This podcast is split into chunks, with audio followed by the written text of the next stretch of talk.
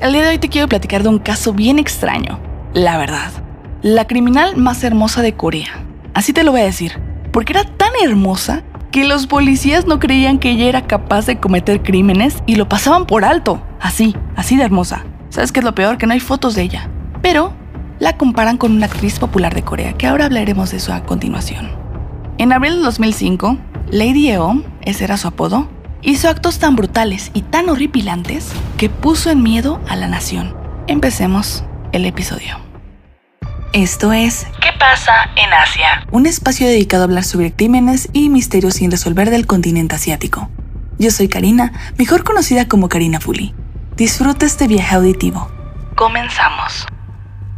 Cuando la describen, imagínatela. La describen como una mujer de 1.70 de altura, con un cuerpo esbelto, piel clara y una belleza sobresaliente. A pesar de que no hay fotos de ella, los que la conocieron podían compararla con una actriz popular de Corea. Y nada más como mera comparación y para que te hagas una imagen visual de cómo era posiblemente esta criminal, la comparaban con la actriz surcoreana Park Shin-hye. Por esa misma belleza, la gente a su alrededor no se imaginaría que ella era capaz de cometer crímenes. Pero desde pequeña, sus familiares sabían que ella era un poco inusual.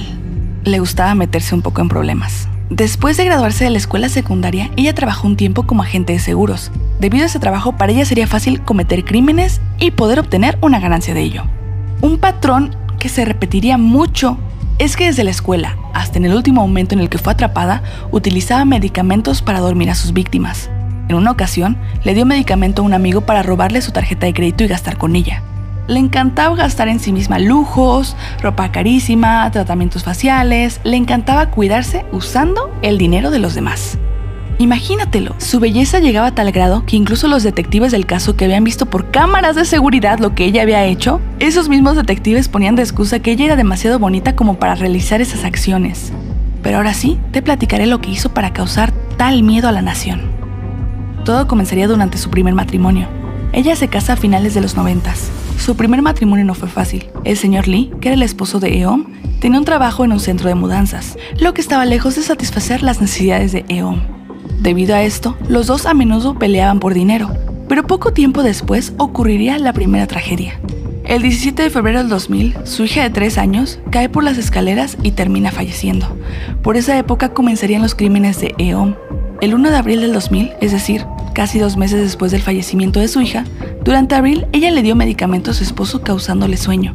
Y durante ese momento en el que él estaba quedándose dormido, ella aventó a su esposo, causándole conmoción cerebral. Esto lo hizo dos veces.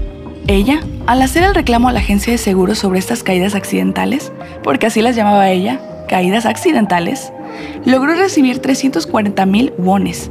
Para mediados del 2000, vuelve a darle medicamento a su esposo causándole sueño y le pica con una aguja en el ojo, causándole daño en la córnea y cegando a su esposo.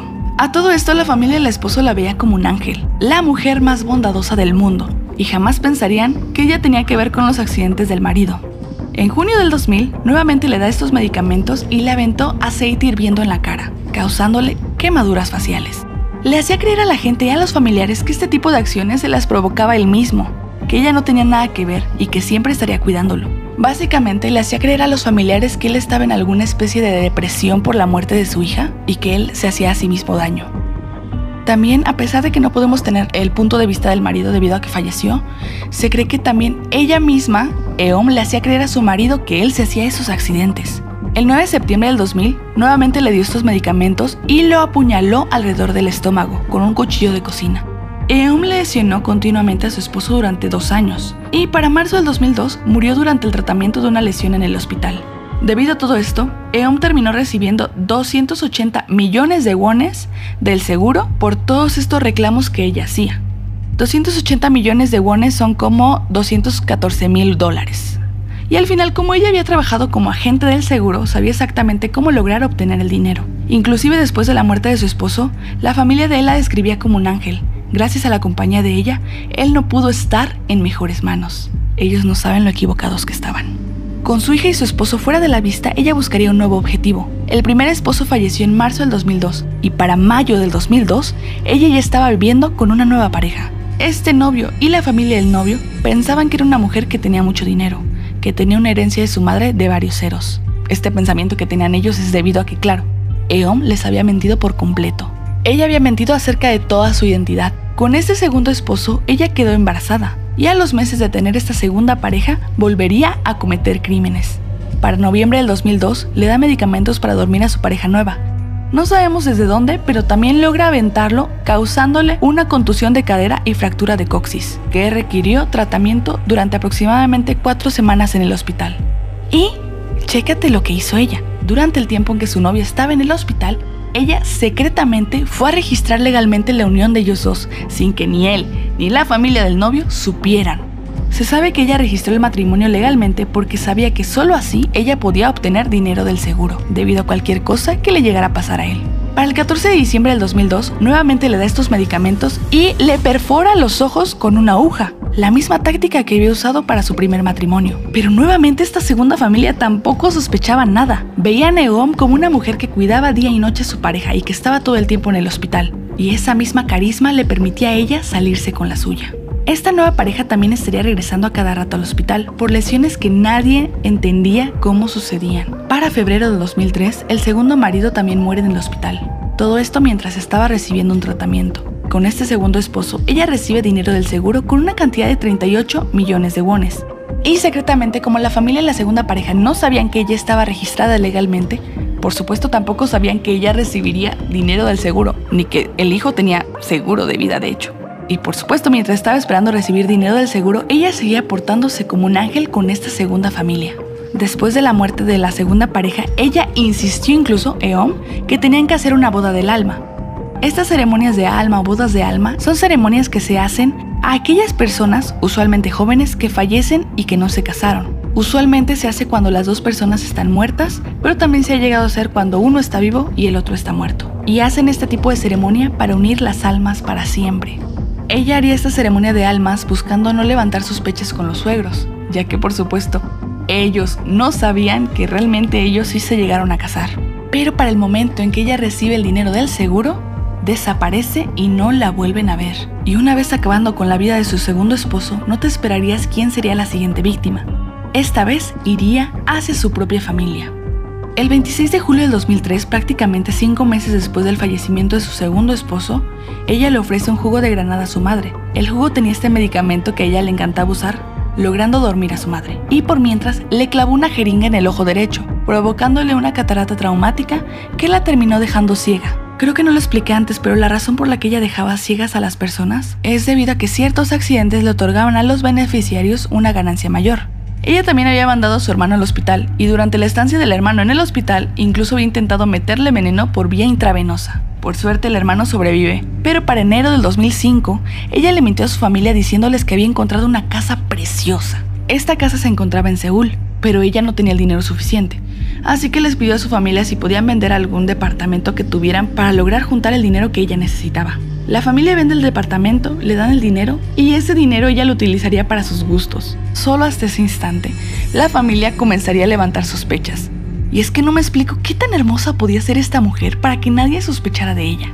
Como su familia le empezaría a reclamar del dinero que ella había gastado, ella ya se sentía harta de los reclamos que recibía y trataría de deshacerse de ellos. Y en el departamento donde vivía el hermano, y donde estaba también la madre y el hermano pequeño, ella provocaría un incendio. Por suerte el incendio no fue exitoso, pero sí logró provocarles quemaduras mayores al hermano mayor y al hermano menor, logrando obtener 204 millones de wones del seguro. Y algo muy curioso es que como para ese momento aún no tenía dónde vivir, logró convencer a la niñera que cuidaba a su hijo que le diera un espacio en su departamento, en lo que ella lograba dónde quedarse. Como le causó lástima a la niñera, ella aceptó, pero llegó un momento en que la niñera también le dijo, oye, ¿cuándo te vas a ir de aquí? Y es hora de que te vayas.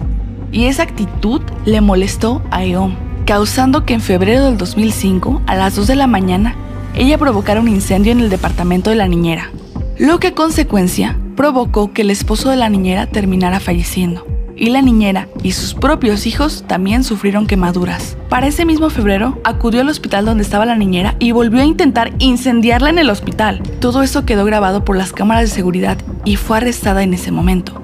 El hermano menor de Eom le dijo a la policía lo siguiente, Detective, cualquiera que esté al lado de mi hermana muere o resulta herido. A pesar de la investigación e interrogaciones que le hicieron a Eom, ella termina saliendo sin detención. Como te platicaba al inicio de este episodio, los investigadores no podían creer que alguien con su rostro pudiera cometer tales actos. A todo esto, el hijo de Eom, para abril del 2005 ya tenía una enfermedad que se llamaba enfermedad de Kawasaki. Una enfermedad que le hacía estar internado en el hospital todo el tiempo. Y debido a que ella no tenía ahorros, lo que hacía era dormir a los pacientes y quitarles su dinero para lograr pagar las facturas del hospital. Lamentablemente su hijo termina falleciendo en abril del 2005 y con todas esas grabaciones del hospital lograrían arrestarla.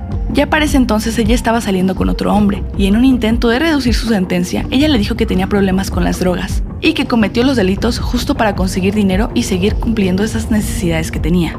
Pero con una prueba que le hicieron se reveló que ella estaba mintiendo, y era más que evidente que ella usaba el dinero para cumplir sus necesidades de lujos. Justo en el 2005, que para ese entonces Eom tenía 29 años, ya había herido y acabado con la vida de sus dos esposos. Había lastimado a su madre y a sus hermanos, causándole ceguera para obtener dinero del seguro. Las víctimas alrededor de Eom fueron las siguientes. Cinco fallecimientos y siete heridos. De estos siete heridos, tres quedaron ciegos y cuatro quemados. Posteriormente, después de un juicio, fue declarada culpable de nueve cargos, incluyendo incendio premeditado, homicidio involuntario y lesiones graves, y fue condenada a cadena perpetua en el 2006. Ella asegura que cometió todos estos crímenes debido a la tristeza que tenía por las muertes de sus hijos. También un dato interesante es que a ella, como a muchos criminales, le realizan el test de psicopatía, un test que consta en total de 20 preguntas con una puntuación total de 40 puntos. Se sabe que el público en general llega a tener de 10 a 15 puntos y que a partir de los 25 puntos se suele distinguir a los psicópatas. Este test evalúa la naturaleza de los psicópatas, que incluye culpa, arrepentimiento, falta de empatía, insensibilidad, impulsividad e irresponsabilidad. Lo impresionante es que ella obtuvo 40 puntos. Es la puntuación máxima y es oficialmente y la única mujer con mayor puntuación en este test de psicopatía. Es decir, oficialmente la psicópata más peligrosa de Corea. ¿Te parece que la condena que le dieron es suficiente para los actos que hizo? La realidad es que el tribunal sentía pena por ella debido a las dificultades económicas que tuvo en su primer matrimonio y casi casi que la querían justificar por las acciones que hizo. También quisieron justificar que el dinero que ella había robado había sido para pagar los gastos hospitalarios de sus hermanos y de su hijo. Pero la realidad es que si ella hubiera tenido otra apariencia, el trato que hubiera recibido sería totalmente diferente. Pero quiero conocer tu opinión. Recuerda que tengo un canal de YouTube y una cuenta de TikTok donde subo estos casos y lo importante de decirte esto es porque subo los videos del caso, entonces puedes ver un poquito como las entrevistas o un poquito para que veas los videos que se hacen para recrear el caso y puedas tener una imagen más visual. Puedes encontrarme en todas mis redes sociales y en todas mis cuentas como Karina Fuli. Muchas gracias por escuchar este episodio y nos escuchamos en el siguiente.